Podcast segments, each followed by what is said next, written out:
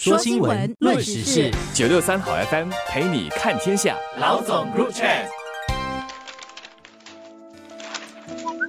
你好，我是罗文燕，华文媒体集团营运总编辑。你好，我是吴欣迪，联合早报总编辑。新加坡金融管理局和银行工会在星期四六月二号宣布了五项新的防止网络银行诈骗措施，让银行必须在今年十一月之前落实，以进一步防范网络银行诈骗案。大家应该还记得华侨银行客户去年年底遭遇的钓鱼短信诈骗案，那次的骗案共有七百九十名受害客户。当局不久后，也就是在今年一月，宣布了七项需要本地银行落实的措施，来加强网络银行安全。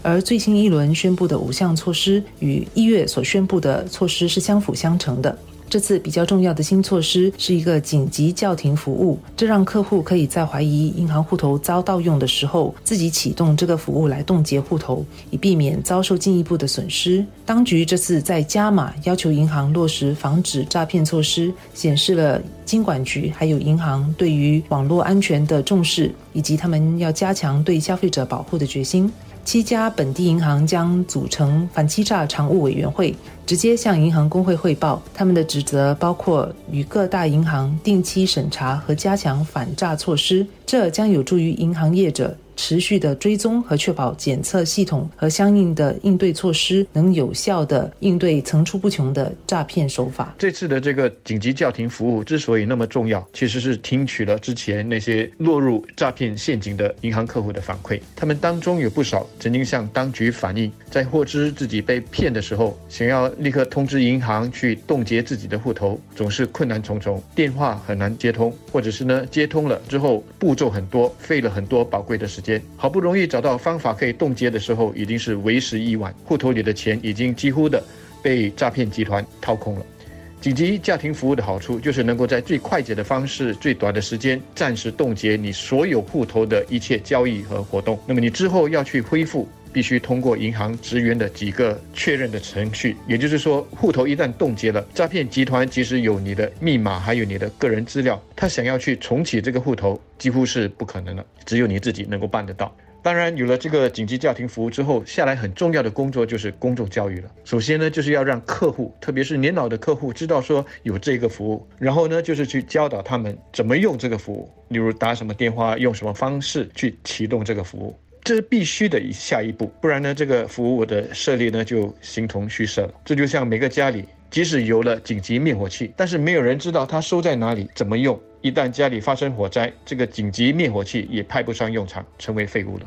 对于在本地的银行而言，无论是这次的五项新措施，或是之前在一月宣布的七项新的防范诈骗措施，都是会增加他们运作成本和开支的做法。例如，提升检测系统，要涵盖更多的诈骗类型等，都会使银行的技术开发和人力成本增加。但对于盈利可观的本地银行而言，他们绝对负担得起。而更重要的是，银行必须这么做，才能建立民众对于网络银行的信心。去年年底的华侨银行客户遭遇的钓鱼短信诈骗案，已打击不少民众对于网络银行的信心。如果本地银行这个时候没有加码投资、加强防范措施，万一再发生一次大规模的诈骗案，那就更难再恢复人们对于网络银行的信任了。这也可以避免银行因为诈骗案件而需要赔偿客户所蒙受的损失。所以，落实这一系列的防范措施，虽然增加成本，但这等于是银行给自己买了更好的保险。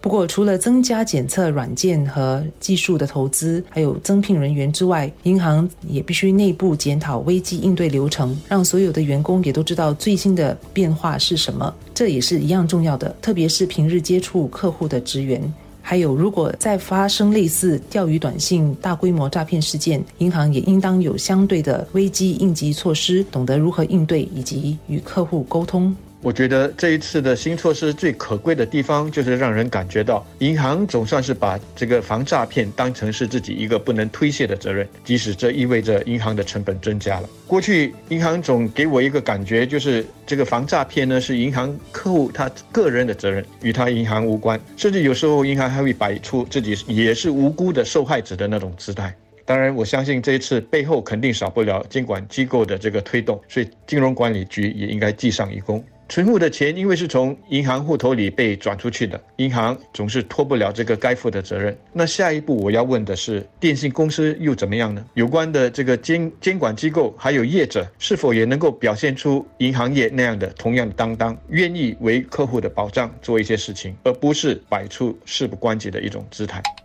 但银行也应当避免矫枉过正。在去年年底发生诈骗案之后，各家银行都像惊弓之鸟，不断地通过短信或电邮的方式来提醒客户避免掉入陷阱，也不要把个人信息告诉他人等等。而当我们在打开手机的数码银行 App 的时候，也会弹出提醒。这样的提醒客户并没有不对，但也不必一直重复的做。到现在，经过几个月后，当我打开 App 的时候，还是会每次都弹出这样的同样的提醒，需要我多花几秒钟的时间去点击确认已经读到信息。这其实已经干预到我要使用 App 的那个便利了。这样重复性的轰炸的信息，也其实已经让我麻木了。对于弹出什么信息，我其实也没有仔细去读。其实，银行业者应当把重点放在比较弱势或需要这方面教育的民众，特别是老人家。经过去年年底的骗案事件，让不少人对于数码银行服务的使用失去了信心，担心这种方式并不安全。即便是之前已经有下载使用银行手机 App 的人，可能之后都不敢再用了。银行整天通过 App 的推送信息，也自然触及不到这群已经不再使用 App 的人。银行如果要赢回这些人对于网络银行的使用的信心，应当从前往分行的客户下手，一对一的好好跟他们讲解，还有听取他们的顾虑，重新建立他们对于使用网络银行服务的信心。大家对于多年前雷蒙兄弟事件所引发的全球金融海啸，应该还是记忆犹新吧？当年不少散户投资者不只是被烧到了指头，而且是倾家荡产。之后，金融机构就建立了一个机制，把投资客户呢分级，那些对金融产品没有足够认识的客户呢，银行和金融机构是不可以向他们推荐一些复杂而且风险很高的产品。我在想，对于数码银行服务，银行是否也能够做得细致一些，为自己的客户分级，花一点时间和精力去了解自己的客户。那些能够向银行证明自己在数码银行服务的安全性方面很有把握的人，他们可以选择一些更快捷、方便，但是呢，保护措施没有那么严谨的一些服务。而一般的客户为了享有更高的防诈骗的这个保护，他们就得接受在一定程度上的一些不方便。毕竟说到底，你不能够一刀切的对待你所有的客户，更加细致的把你的客户分类，就能够照顾到不同客户的需求了。